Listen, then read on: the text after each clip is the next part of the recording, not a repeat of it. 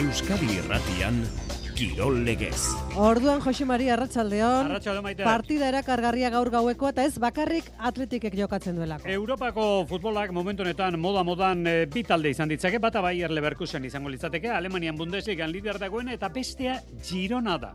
Real Madrilekin orpo-zorpo dabil Espainiako ligako lehen biziko postuan eta aurrealde oso trebeko taldea da. Partidako bi gol baino gehiago sartu ditu. Bueno, ba handa gaur, Gironan Atletik. Atletikek etxetik kanpo bi partia baino ez ditu galdu. Lanean, bere lanean du fedea, gaurko puntuekin eh, nahi du Europako postuen borrokan segitu. Eta asteari begira jarrita zer dugu, bueno, ba, etzi txapeldunen ligako partida, berriz ere Euskal Herrian. Gaueko bederazietan Reala Salzburg. Europako saskibaloia bi partia ditu, etzi baitere lointek Gernika Polonian izango da, eta Euroligako partida Baskonia kostiralean du, Valentziaren pistan. Abian jarri berritan dugu, binakako pilota txapelketa, jardunaldia ostegunean itxiko da. Elordi Rezusta, Elezkano Martija. Gaur Winter Series, zesta punta txapelketa. Cosme del Rio, Goikoetxea Lekerika. Zaudete erne geure saioan, pilota partida ikusteko sarrerak izango baitituko. Datorren ostiralean, zornotza more bietan hasikoten eskuz binakakoaren bigarren jardunaldiko partidarako sarrerak izango ditugu. Eta horrekin batera, eskubaloia ipatu nahi dugu. Euskadiko selekzioak zer erakutsi duelako, bat ere prestaketa tarterik gabe, bi garaipen garrantzitsu lortzako gauza dela. Lituania eta Chile menderatu ditu aurreko bi egun hauetan. Ongi etorri entzuleo garratzaleon Espainiako futbola dugu abia puntu, Espainiako lehen biziko mailan ditugu Euskal Herriko lautaldeak maila nagusian eta gaur amalaugarren jardunaldiko azkeneko partida Girona jokatuko da Montilibi zelaian gaueko bederatzietan. Eta esan dugu, moda modako taldea dela momentu honetan Girona. Esan beharri gerez, erregai tanke nagusia Manchesterren dago eta handik tarteka arnaz tutuari esker laguntza iristen zaio Gironari. Bueno, ba bertan dugu Euskadi Ratia zuzenean izango da partida partida kontatzen atletik. Aritz gaiastegirekin partida atariko kontuak. Arratxaleon, Aritz? Arratxaleon, Jose Mari. Bueno, nik esango nuke, erronka galante dela gaurko atletikentzat, Girona delako Europako Liga garrantzitsuenetan, eh, segurasko aurtengo ustekabeko nagusia, ez da?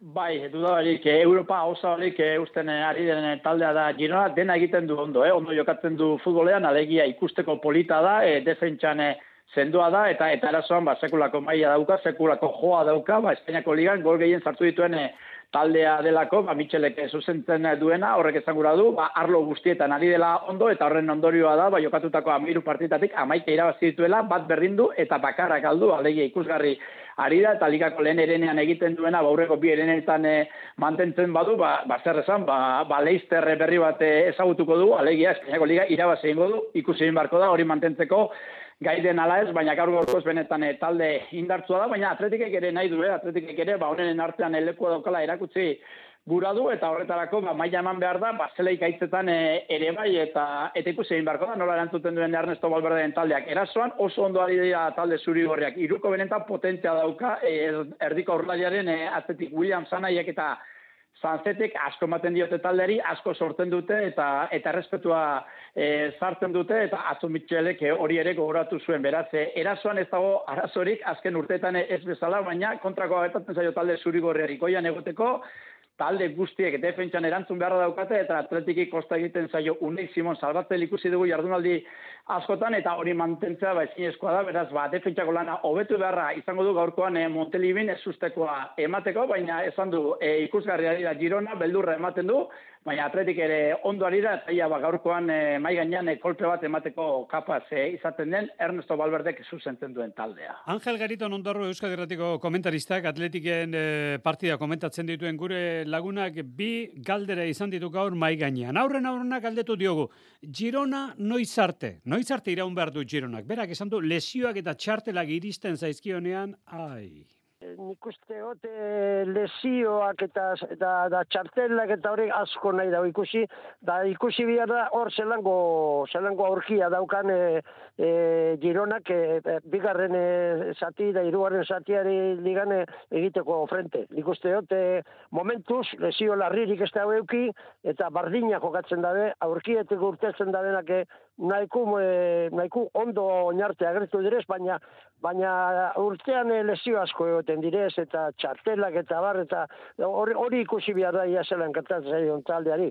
Eta gaurko partiderako datu positibo bat. Ondarruren ustez oso aurkari deserosoa da Gironarentzat atletik gaurren ikuste hote, atetik e, aurkaria izango dela oso gogorra beraientzako, zergaitik e, Gironari ez gatzo gustatzen e, e, taldeak ondo goitik presionatzen da benak, eta gero e, atetikek etxetik kanpoan onarte edakutsi da bena da, ritmoa e, oso alto ipinten, eta nik uste dut horrek apurtxu bet min egiten zela, ez gako gustatzen Gironako jokolariari horrela atetin jokoa. Gaueko bederatzietan hasiko da partiari Montiliben, bueno, ari Aritz, Balberdek ez du aldaketarik egingo itxura batean, ez premiarik daukalako, eta ez da ere berez hortarako joerako pertsona delako, ez da? Ez, ez da txandatzak egitaren aldeko, eta jarraikortasuna ematen dio bere amaikakoari, eta gainera, bueno, bat, juri jerai eta danik artean minartuta daude, hauek bai, hauek badira Balberdenen eh, konfiantzazko futbolariak, baina gainerakoan, ba, non aukeratu ondirik ere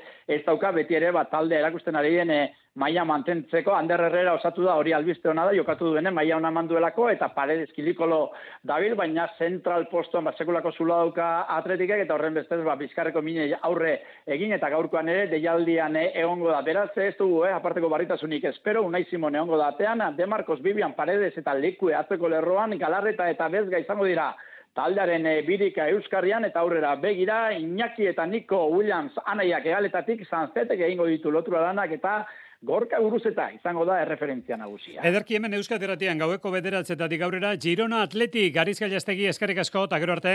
Arratsaldeon. Bueno, eta Europako borroko horretan e, Atletikek daukan aurkarietako bat Reala da eta Realak daukan aurkarietako bat Atletik, zalantzarik gabe. Bueno, Realak zailkapenean erakusten duen hierarkiarekin, kategoria horri esker ere momentu honetan ateratzen ditu partidak aurrera.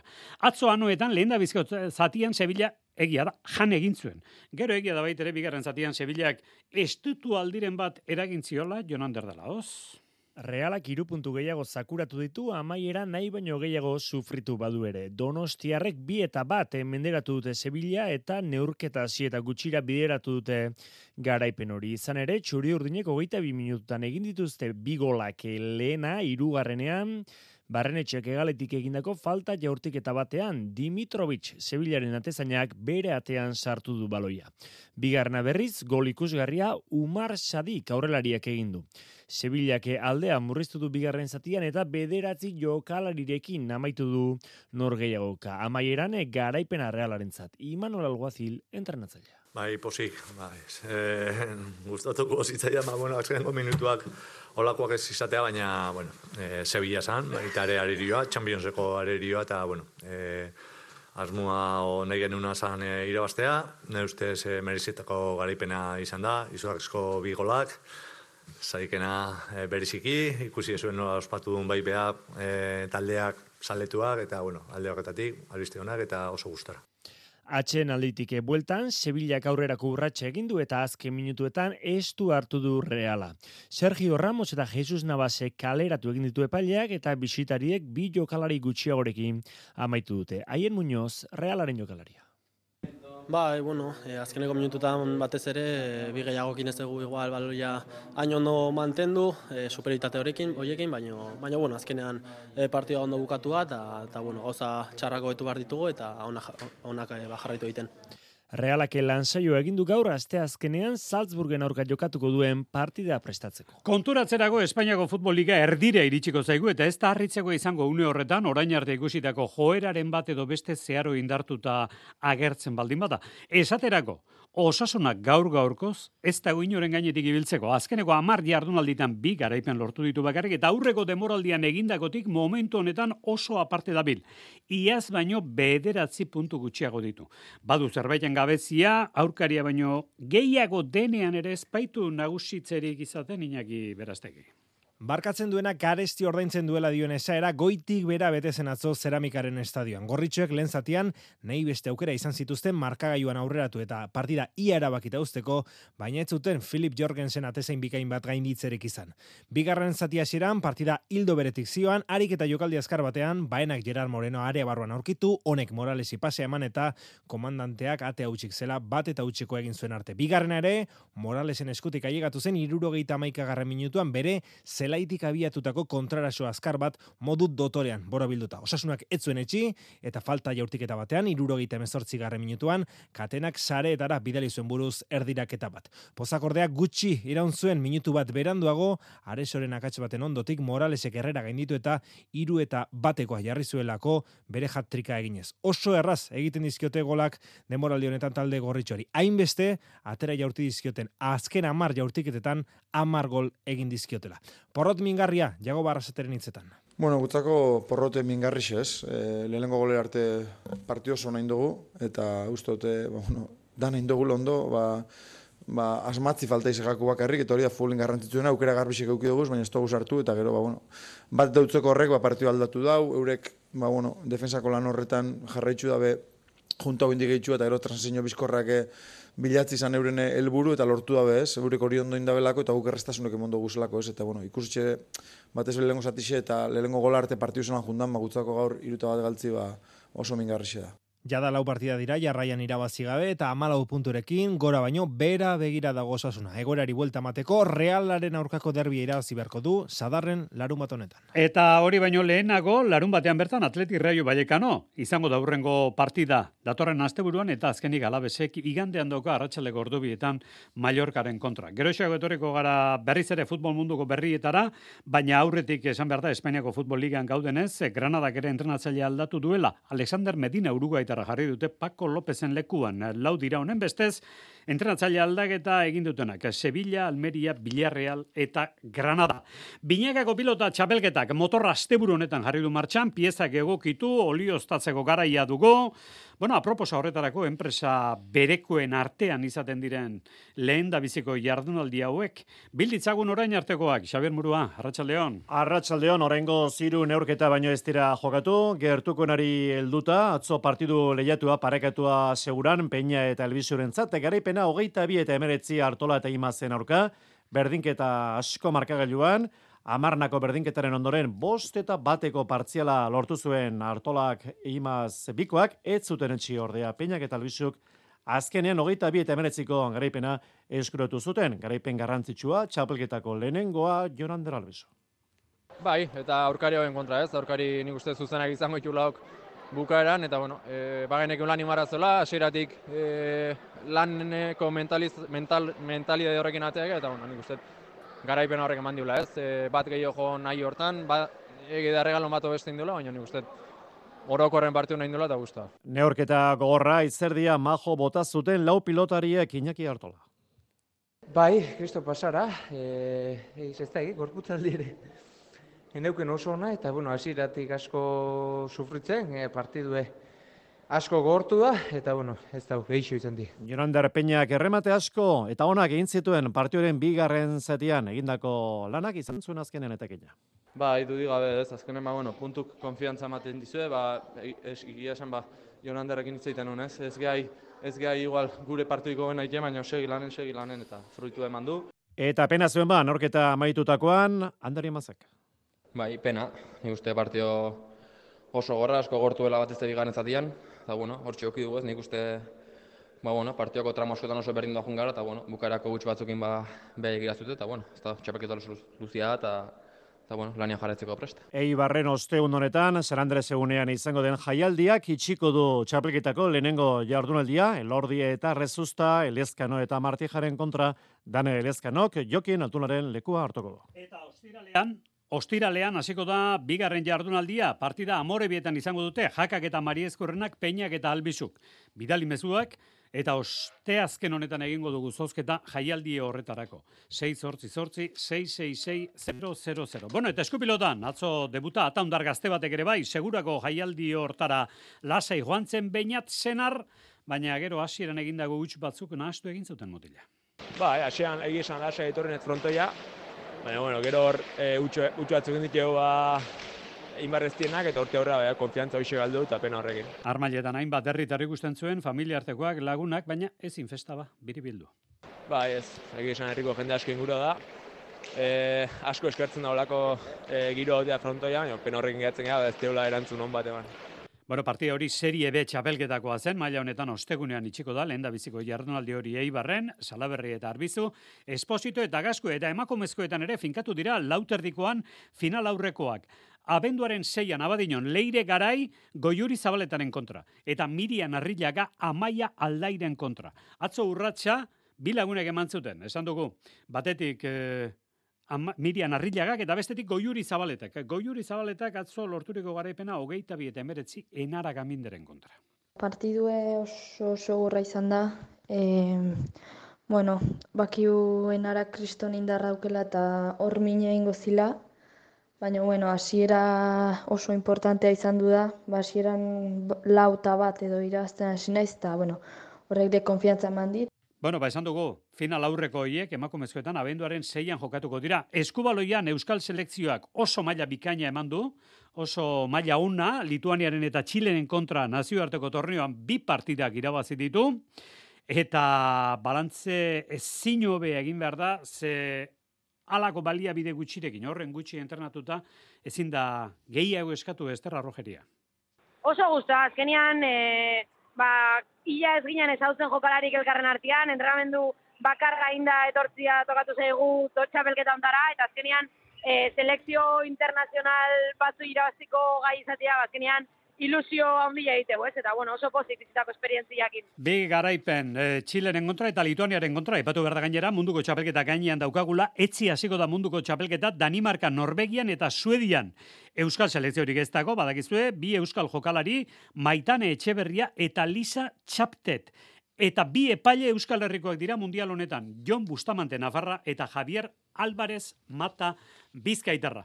Eta fitxaketak ziklismoan gaurkoak dira, age bi errek San Benet eta Victor Lafe lotu ditu. Victor Lafe, badakizue, donostian e, kofi dietxearekin etapa garepena lortu zuena aurten turrean. Eta Ineos Grenadiersek irurterako kontratu egin dio, Jumbo Bisman ibilitako Tobias Fosi.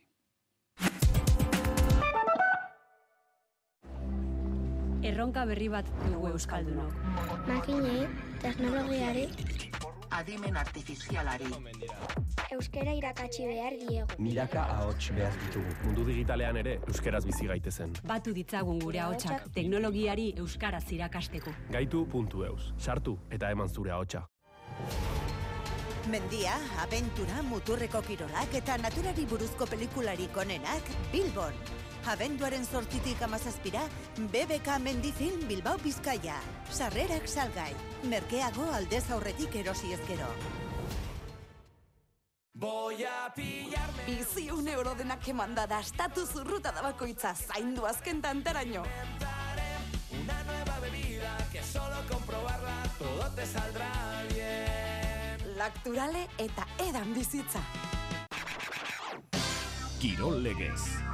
Euskadi Irrati. Arratxalde gordu behar, zortze minutu gutxi dira, Donostiako maratoiak, Keniako atleten nagusitasuna izan du berrogeita bosgarren ekitaldian. Ez dugu aztu behar, Euskadiko txapelketa ere bagenuela bertan, zedatu azpimarratuko ditugu, Xavier? Korrik egiteko primerako giroa, markarik ez, eipatu zu, Keniarrak nagusi, gizonezkoetan, Benson, Tunio, Garelle, Donostiako bulebarreko elmugan, lau kilometro lehenago, Joffrey, Diego, Errikideri erasoa jota. Elmugako denbora bi ordu, amabi minutu eta amabosto segundo. Emakumezkoetan, ema txeruto nahieran, aritu zen, bi ordu, hogeita amaika minutu eta hogeita bosto segundo. Euskadiko txapelketako tituluak ere jokoan, mutiletan nabarmentzekoa, Imano Larrañaga atleta azkoitiarrak egindako lasterketa irugarren delmogaratu zen, bere marka onduta bi ordu, emeretzi minutu eta amasei segundo gustora egindako lasterketarekin. Ba, lasterketain oso oso guztua ez da. Aukana baino denbora hobea egin dut. Bi hogei, bi hogei artean korri motara ateratzea, eta bueno, media zerbait azkarrago pasatu dugu, eta gorputzak ondo erantun dit, lehenengo euskalduna, eta lasterketa goiru harrena izatea lor- lortu, eta bueno, nire amets soberenetan etan hori sartzen. Emako mezketa, miren Josu Bikoina garaile, iru ordu, amairu minutu eta berrogeita mazazpi segundo, eta noski ez zinaztu atleta veterano batek egindako marka, munduko marka, irurogei urtez gorako mailan, Jon Arzubialde, korrekalari geldiezina, donostiarra, gaur gurean izan da, faktoria saioan, nekatuta, baina ondo dagoela esan du. Ondo, hanka nekatuta, bai, aujetarekin nago eta nekatuta bukatu nun, baina, bueno, ondo, ondo, pozik. Mhm. Bai, egia esan da, askar pasatzen zait. Bai. Bai, bai, bai, bai, bai, bai, atzo gainera, ba, hogeita margarren kilometrora arte oso ondo ju nintzan, bai. disfrutatu nuen, eta gero bai, sufritu nuen. Marka bi ordu, hogeita amalo minutu eta 6 segundo, 2000 eta bederatzi urte ezkerostik indarrean zegoen munduko markari, ia bi minutu terdi jandizkio hartzubialdek, bataz beste kilometro bakoitza, iru minutu eta hogeita emeretzi segundoko ritmoan egindu donosteko maratoian. Ikaragarria atleta honen gaitasuna, urren urtean, eun kilometroko munduko marka ontzeko erronkari heldu nahi dio. E, bueno, pensatuta daukat igual irailan, urren urtean irailan Holandan, igual eh, munduko txapelketa uste egingo dala, oraindik ez dago ziur.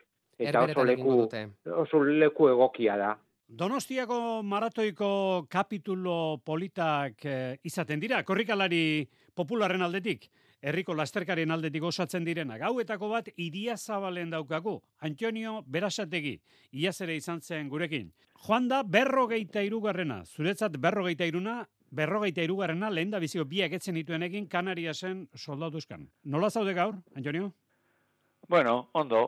E, zea korrikaldire nahiko ondo bukaunon, e, indar, indar pixka batekin, eta orduan ba, gero pixkat e, deskansau eta gaur ba, nahiko ondo nau. Ez beste bat egiteko modu, baina bueno, ondo. Bueno, besta bat egiteko moduan, aurten ez, baina datorren urtean bai, ala, ohitur hori. Urruti, urruti da hoi, ikusiko dugu, aliatzen danen, et, e, ze gora bera eondien urte oson, eta ni nola nau, da animo ze, nola nau, zetik, noiz baite utzi, emarko digolako gozai. Bueno, gurekin dugun e, goierritarrau Antonio Berasategi irakasle jubilatua da, irurogeita bost urte ditu, eta lehen da biziko biak etzituenekin, baina gero berrogeita iru maratoi egin ditu, donostiakoak bata bestearen atzetik.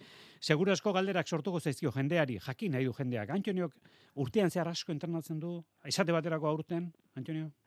Bueno, ni urten zehar ibiltzen naiz gauza baten da besten batez ere ba, mendin da biziketan da ibiltzen pixka bat eta gero korrika ba entrenago entrenago ez azten aldipare baten egin dut ordu herriko saio bana eta hor, horrekin ba pixka bate ba normaltasunen ibiltzeko hobeto datorkian ez ba hori egin eta gero entrenago ba aizkeneko hilabete bi hilabetetan ba horri ja ba geixo egiten naiz eta azten e, iruro alditze ibilita, ahora xe, aliatzen naiz. E, urteak aurrera joan ala, e, zen abaritzen da, e, muskuluetan, belaunetan, e, aldakak, ze, ze antzematen da, txorkatilak, Antonio? Ez, horitanak, e, ni uste e, zeren eurrin e, e, kontrolago, kontrolpen e, aman ezkio esan nahi dut, ba, gehik erik e, egin be aman ezkio, ba, ni uste hori danak e, iro, aguantatzen duela. E, okerrena da, indar faltea, zuk nahi dezunen askatxo egun, ba, ezine, hori, hori nahi ditzen denik e, batez ere. Aizu, e, beste gauza bat, jendea giaz e, oso gogoan hartu zuen e, zeure kasua. Urtero kamiseta berdinarekin egiten zenuela, e, Donostiako maratoia. Aldatu duzu, berdinarekin segitzen duzu? Ez, ez, aurten, behintzet, e, betiko ginen. Betikoa, urdin e, Bai. kamiseta tiradun bada, urdin argia, eta... Argi esan, bere garaien argi xamarra, baina ja, nahiko, osea, ja, jauta eta dago, eta orduan, ba, ja, urdin ere, ez da oso urdine. Bueno, benetan eh, pozgarria da, besarka da hondi bat, Antonio, segi horrelaxe urte askoan, irurogeita bost urte, azkeneko berrogeita iru, maratoiak, donostiakoak urtero egin ditu. Eskarrik asko, Antonio. Ba, eskerrik asko zubire. Bueno, sokatiran, bukatu horretik, lesakako beti gazte, txapeldun, goma gaineko Euskal Herriko txapelketan. Aurtengo lehen da biziko titulua badu, seireunda laurogei kiloko jardunaldian, jardunaldi bakarrean erabaki zen txapela, titulua beti gazterentzat Jonander de la Hoz. Beti gazteke lortu du lehen da bizikoa. Leixakako taldea gailendu da Euskal Herriko goma gaineko txapelketan seieun eta laurogei kiloen pisuan. Jardunaldi bakarrera jokatu dute txapelketa hori eta nagusitasun handi erakutsi du ezpeletako jaialdian tiraldi guztietan gailenduta. Baina tordoki tiralariaren esanetan, probak aurrera inala erosoa guaritu dira beti gaztekoak. Bueno, pues kategoria handiko normalin izaten direneko tirada esplosibuk, Eta, bueno, gu saiatzen gara gure lan ongi egiten eta tirada galo da luzatzen. Eta, bueno, hasieran problema pixu izan dugola blokia, blokia egiteko, baina, bueno, tirada pasatu gala jandamen jotzen eta blokio bi dugu eta egiarra nahi gustura, inteko lanekin. Pisu nagusian galdenduta lesakarrek Nafarroako txapelketan emandako mailari eutxi diote eta beren aldi ona berretsi dute beste behin ala. Aldarte honean ekingo diete beste pisuetako probei ere. Igandean izango da hurrengo jarrunaldia Elizondon. Gizonezkoen 600 eta berrogei kiloen eta emakumezkoen bosteun eta berrogei kiloen pisuan izango dira lehiak. Eliteko saskibaloi taldeen artetik Baskoniaren garaipen aipatu atzo, lauro geita amalau eta lauro geita zei, Manresaren kontra, entrenatzailea batere gustora geratu espada ere, eta lointek ernik harturiko astindua, ez nola nahikoa, Zaragozan, hau esan du horren gainean taldeko jokalari Marta Alberdik. Eskoaz eh, nahi izen dugun zentazioak asetxera, egize da lehenko partio ondo aguante dugula, ondo hasi gara, baloi mobitzen, defentsan be oso zendo, klarukin guz gauza, baina bueno, e, horre partioen pasan goza batek ustote faktori pase eskula, eta ez dugu jakin bigarren eh, partien hori horretan, ba, bueno, aurrera pausu bat emoten. Gaur taldeak eh, berri emandu, Grace Berger jokalaria taldetik eh, kanpo geratu dela, momentu honetan estatu batuetan egingo duelako bere lesio hori sendatzeko prozesua. Aste barruari begira, aste azkenean FIBA Eurocapeko partida dauka lointek ernikak Polonian, eta Euroligako partida izango du Baskoniek Valentziaren kontra, partida hori datorren ostiralean izango da. Tarte agortu dugu, iluntzekoan itzuliko gara, zortziago egutxaldera, gero arte.